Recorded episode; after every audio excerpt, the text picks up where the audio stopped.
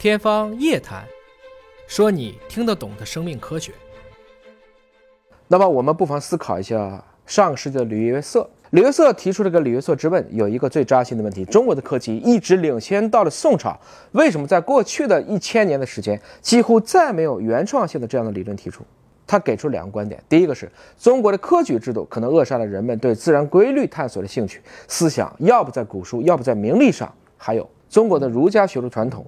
往往重视的是道德，而不重视定量管理。我们思考一下，今天为什么中国，比如说我们可能很难吃到两个完全味道相同的兰州牛肉面？这是因为你打开我们菜谱的时候，我们加糖的时候，我们可能会说糖，没错，少许，盐适量。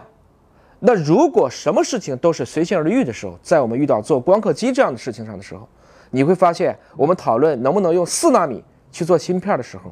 我们这种差不多，可能就没有办法再进一步的去推动中国的科技向纵深去发展。其实我们可以看一下世界科技中心的转移，中国一直都在。在雅斯贝尔斯的这个轴心时代里面提到了，至少我们的中国文明是延续至今的，而同时还有古希腊。那古希腊搬到了古罗马，古罗马又到了波斯，波斯到了阿拉伯，阿拉伯到了意大利，然后开始文艺复兴。就在英国工业革命、法国、德国，然后转移到了美国，之后又开始了二战。这个时候美苏争霸，你会发现，其实，在这么多的国家或区域内，世界科技的中心也是一直在转移的。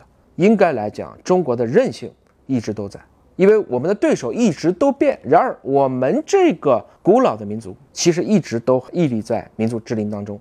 这背后的规律又是什么？这是我们今天孩子们参加培训课经常能够看到的一组词：STEM 或者是 STEM。它说的是科技、科学、技术，然后是工程，然后是数学或制造业，最后一个是艺术。我们今天依然必须要承认，今天科技的中心在美国，而艺术的中心在欧洲。中国今天我们比较有优势且比较有机会的，依然在中部，就是我们的技术、工程、数学，包括制造业。那这个过程中呢，我们要厘清一下，其实科技是不一样的。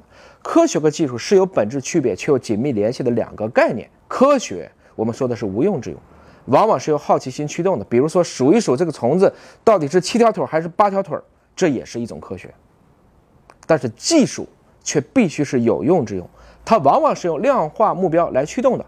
对于我们创新创业者来讲，你企业的经营状况，它其实是反映了你的技术水平。然后是工程，工程实际上是为公之用，它是由一个经济目标所驱动的。最后我们讨论的是叫大科学工程，这是一个把刚才三种用一个大平台的方式、工程化的方式推进的结果。比如说曼哈顿原子弹计划或人类基因组计划，它叫大用之用，这是由使命或大目标驱动所决定。